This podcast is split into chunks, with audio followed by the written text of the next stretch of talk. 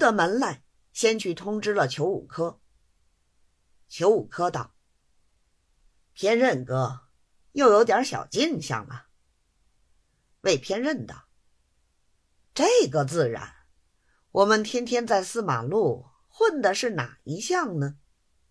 五科一笑无言。魏偏任出来，到一家赎钱庄上，把银子画出五十两，找到一个宋师公馆，先会见翻译。彼此都是熟人，把手脚做好。然后翻译走到公事房里，一五一十的告诉了宋师。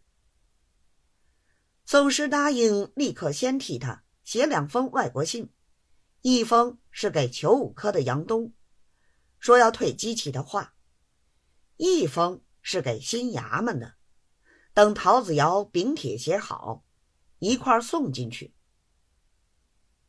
魏偏任见事办妥。把银子交代清楚，然后绣了这封信回来见陶子尧。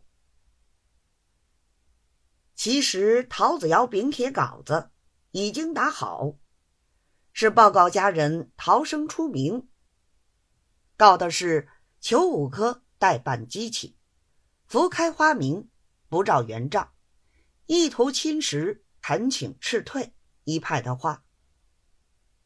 魏偏任道。这条倒是亏你想的，可巧那篇到外洋订机器的账都是五科一手写出来的。若照你那篇原账，只有几个总名字，写的不清不爽，只怕走遍地球也没处去办。不料五科为朋友要好，如今倒被人家拿做了把柄。陶子尧道：“我何曾要同他打官司？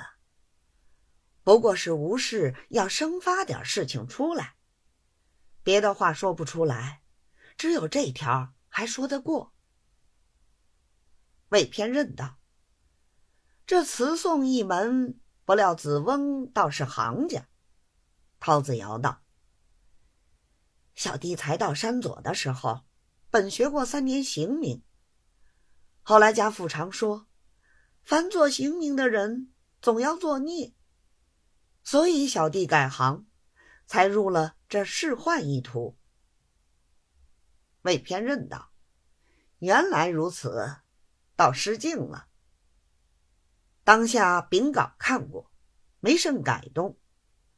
陶子尧立刻写好，随了外国送师的信，一块儿拿帖子送了进去。接到回片，方才放心。